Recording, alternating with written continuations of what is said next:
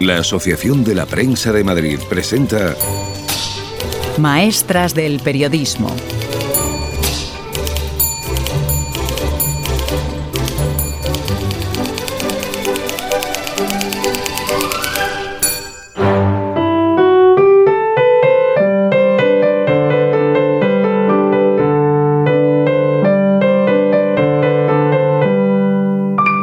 Nosotros, mi, generación, que es la generación de la transición, se cargó literalmente a toda la generación anterior. O sea, los arrumbó. Por lo tanto, nos quedamos sin maestros. Nos hacían caso en la sociedad. Teníamos un prestigio social grande.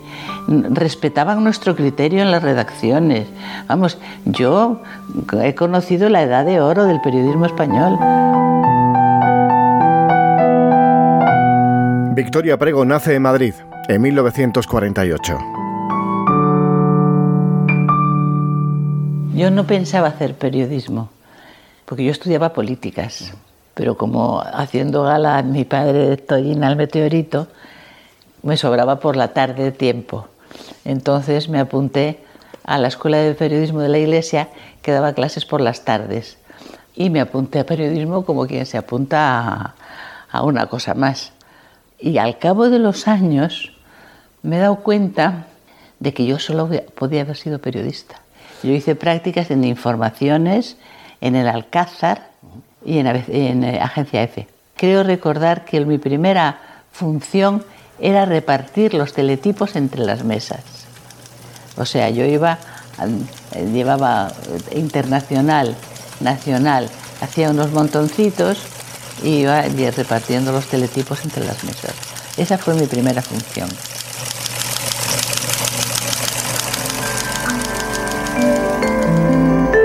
Victoria Prego ingresa en televisión española en 1974. Buenas noches. Aquí comienza Noticias en la Segunda. El plan energético... La revista Tribuna Veterinaria informa que los embutidos tradicionales españoles están perdiendo mucho prestigio tanto en el mercado nacional como en el extranjero. Los estudiantes chipriotas que desde hace varios días tienen cercada la embajada británica en Atenas han invitado a estar con ellos a Mikos Theodorakis, famosísimo músico conocido por su abierta oposición al régimen de los coroneles y que por este motivo estuvo encarcelado varios años en la isla de Yaros. Yo empecé a hacer eh, en televisión española eh, información internacional. Con lo cual, toda la, toda la problemática que hubiera podido existir de, de, información política nacional, yo no la tenía. Yo hablaba de política internacional, por lo tanto, mi, con, mis contactos con la censura fueron mínimos. En su discurso de inauguración, Buteflika acusó a los países occidentales de haber mantenido hasta ahora una política de explotación en beneficio propio de los recursos ajenos. Yo hacía información internacional en un telediario que era experimental, de la segunda cadena, que tenía muchísima gracia, muchísima gracia, donde se había decidido, habíamos decidido nosotros allí, por, por nuestro ser natural, eh, que los, ministros, entonces tiempo de Franco, era año 74, ya estaba ya eh, boqueando el régimen, pero que los ministros no eran noticias si no daban una noticia, ya está. Y entonces, cosa que era bastante insólita en, en televisión española en aquella época. Entonces hacíamos un telediario donde abríamos con cualquier cosa. Si era noticia de, un ministerio, muy bien, y si no era noticia, pues no abríamos con eso. Eh, el realizador era un señor que tenía unos mm, planteamientos fantásticos. Por ejemplo, yo me acuerdo un día que me hace un plano de los ojos míos, así, así, ¿eh? pero, pero, pero primer, primerísimo plano, y lo funde con unos ojos de Ho Chi Minh, con un par. Y ahí se quedó y se emitió, vamos, era en directo, ¿eh? Era en directo.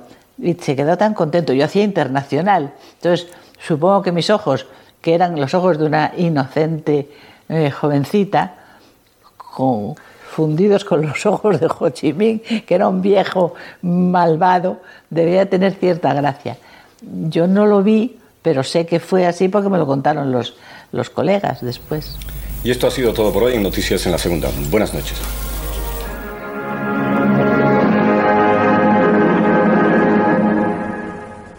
Atención españoles. Habla el ministro de Información y Turismo, don León Herrera y Esteban. Con profundo sentimiento doy lectura al comunicado siguiente. Día 20 de noviembre de 1975. Las casas civil y militar informan a las 5.25 horas que según comunican los médicos de turno, su excelencia el generalísimo acaba de fallecer por parada cardíaca como final del curso de su shock tóxico por peritonitis. En ese momento era corresponsal de televisión española en Londres, por lo tanto también lo veía de lejos. A mí me ha acompañado siempre unas circunstancias en las que parece que he vivido dos palmos por encima del suelo. O sea, no, no, no me he involucrado de una manera dramática prácticamente en nada. Yo estaba allí en, corresponsal, mi marido era entonces el corresponsal del país y lo veía desde lejos. Por lo tanto, los primeros tiempos de la transición no, no los viví desde aquí, sino desde allí. Era diferente, nos veían con, con cierta benevolencia crítica, nos veían con cierta sensación, vamos, con cierto, no, con evidente complejo de superioridad de ellos y pensaban que nos íbamos a volver a matar. Les saludo como representantes del pueblo español, con la misma esperanza que ese pueblo tiene depositada en ustedes. Se abre hoy solemnemente la primera legislatura de las Cortes de la Monarquía. Esa fue una escena que yo creo que culmina el primer periodo de la transición, que es capital y definitivo, eh, pilotado por Adolfo Suárez y desde luego por el rey, que es la sesión apertura solemne de las Cortes el veintitantos de julio de, de 1977, creo que el 22 de julio. En esa sesión solemne se produce una escena que encarna perfectamente la reconciliación de España, que es ver entrar a la pasionaria, a Alberti, a Simón Sánchez Montero, a Fraga, a Laureano López Rodó, a Licinio de la Fuente, a Felipe González, a Alfonso Guerra, es decir, ahí están las dos Españas, por primera vez en muchísimos años, mucho antes de la guerra civil, ¿eh? por primera vez en muchísimos años, dos Españas que se juntan para elaborar una constitución conjuntamente, que es la constitución que tenemos ahora, que ese es el valor que tiene esta constitución. Por lo tanto, esa escena yo creo que es la escena más conmovedora, por lo menos para mí, que he vivido yo nunca, jamás en mi vida profesional. Ese hemiciclo donde, donde brujuleaban los diputados de todas las posiciones políticas, es la escena perfecta que habla de la reconciliación de los españoles.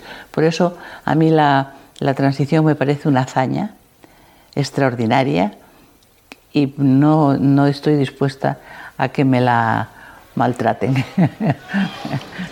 Sí, algo en estos momentos, en estos momentos un disparo. Se ha oído un, un, golpe muy fuerte en la cámara.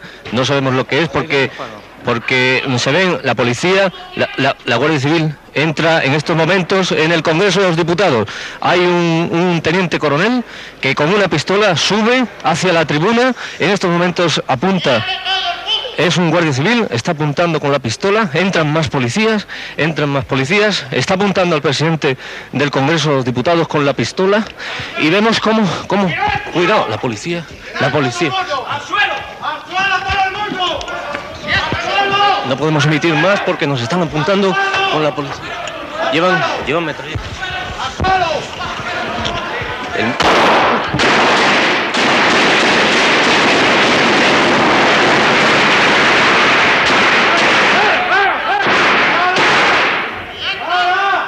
¿Dónde estás tú? Yo estoy en televisión española retransmitiendo la sesión. la sesión de investidura de Leopoldo Calvo Sotelo, que era para lo que estaban votando eh, nominalmente. Eh, hacíamos 15 minutos de transmisión y luego 5 minutos de, corte para que la gente no se aburriera. Y en el momento en que entran estos señores en el Congreso, eh, había un corte. Entonces yo estaba en el cuarto de baño y aparece Pilar Tendas. Un golpe de Estado, un golpe de Estado. ¿Qué dices? ¿Qué dices tal? Y entonces lo que hicimos nosotros fue, mm, nos encerramos en la sala de magnetoscopios, como 12 personas, no éramos más.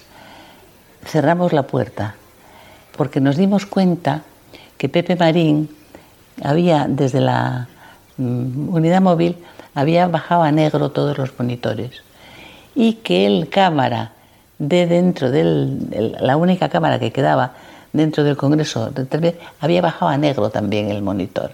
Por lo tanto, no se estaba enterando nadie de que estábamos recibiendo esa información en la sala de magnetoscopios. Y yo me acuerdo que estaba yo, primero, profundamente apenada por el destino de mi país, pero estaba entusiasmada porque estaba en el centro mismo de la historia. Y era evidente que si el golpe triunfaba, había que sacar eso de España, esas cintas. Y si no triunfaba, había que emitirlas.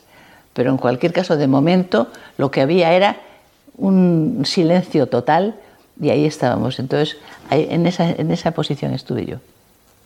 Y después, bueno, ya cuando el, régimen de, el regimiento de Villaviciosa se retiró del, del Prado del Rey, bajamos al estudio, Iñaki yo y tal, a, a, informar de Milán del Bosque, de la eh, grabación del, del Rey, en fin, esas cosas. El general Alfonso Armada ha estado celebrando negociaciones con el teniente coronel de la Guardia Civil Antonio Tejero Molina, que manda a los miembros de ese cuerpo que mantienen todavía en su poder, mantienen tomada la sede del Congreso.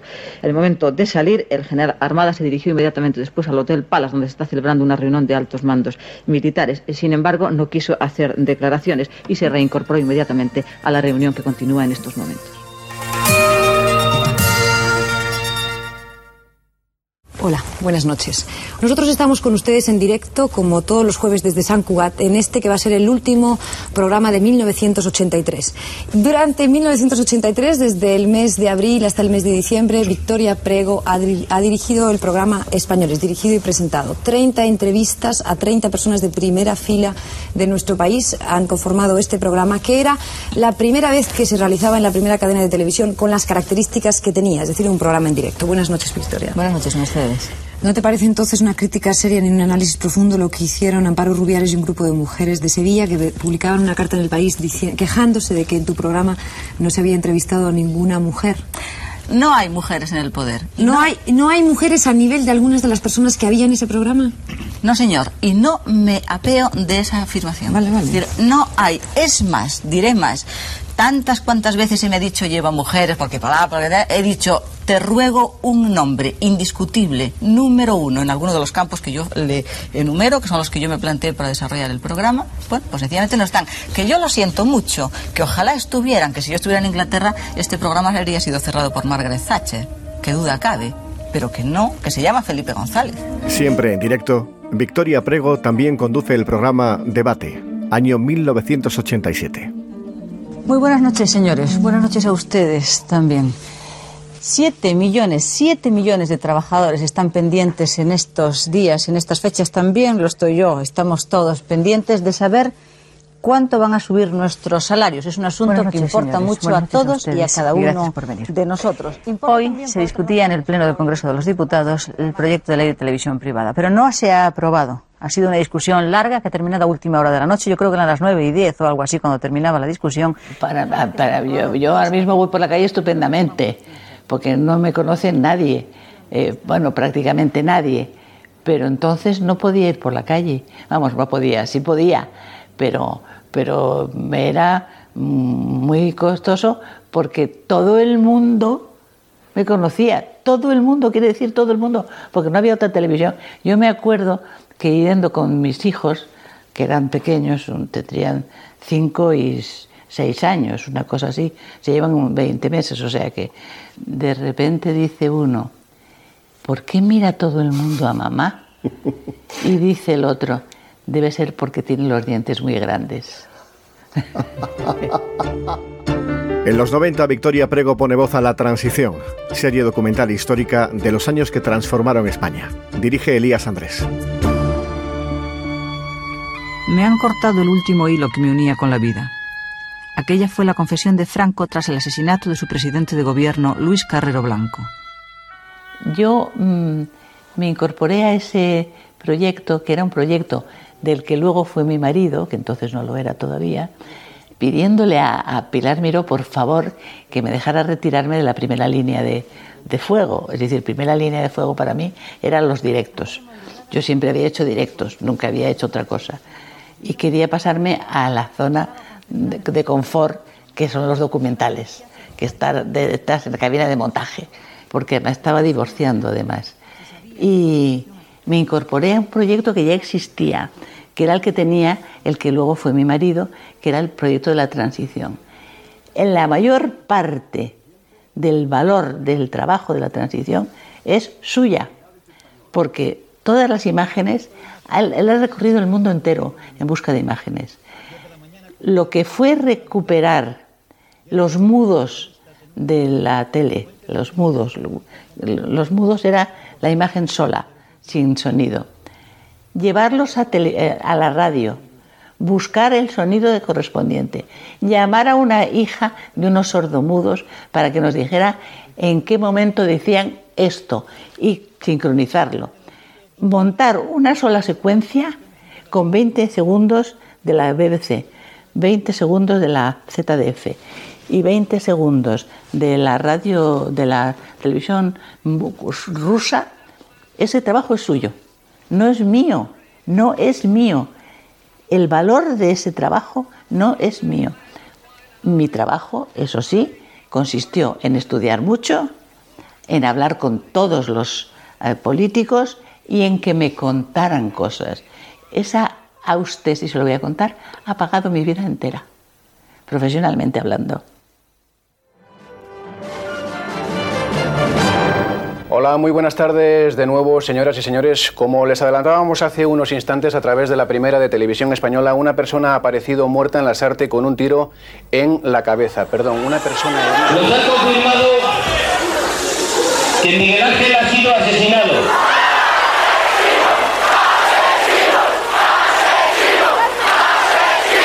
A lo largo de estos años, 816 personas, vascas y no vascas, han sido asesinadas.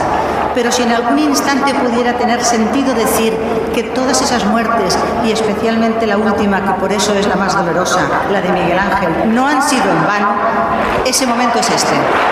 Y como las cosas pueden haber dado ya un vuelco radical que puede ser histórico, tiene ahora sentido que yo os diga lo que voy a decir. Con la paz y con la palabra, pero también con la ley. Con la paz y con la palabra, a por ellos.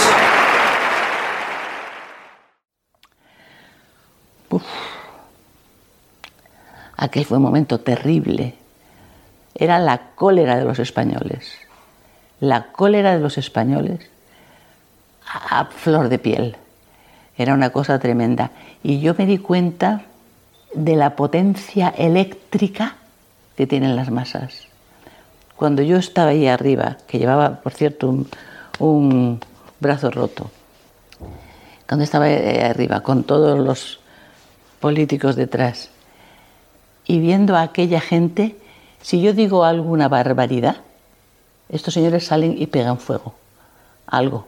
Porque claro, en esas circunstancias tan terribles, yo podía haber dicho cualquier burrada, pero se ve que ellos comprendieron que no lo iba a hacer o estaba en tal situación de, tensión y de, de disparate que ni pensaron en ello.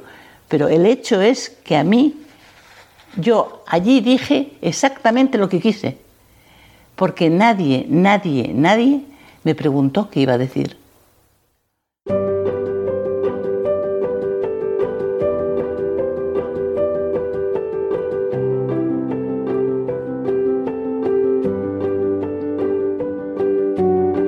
Futuro del periodismo lo veo incierto, pero naturalmente indestructible.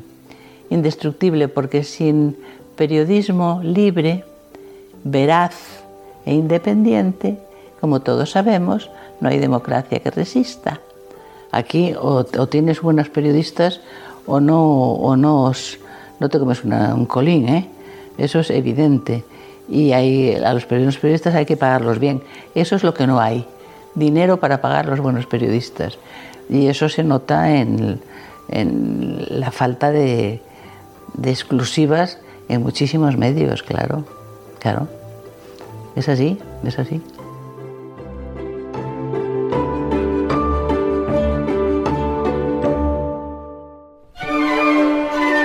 Maestras del Periodismo.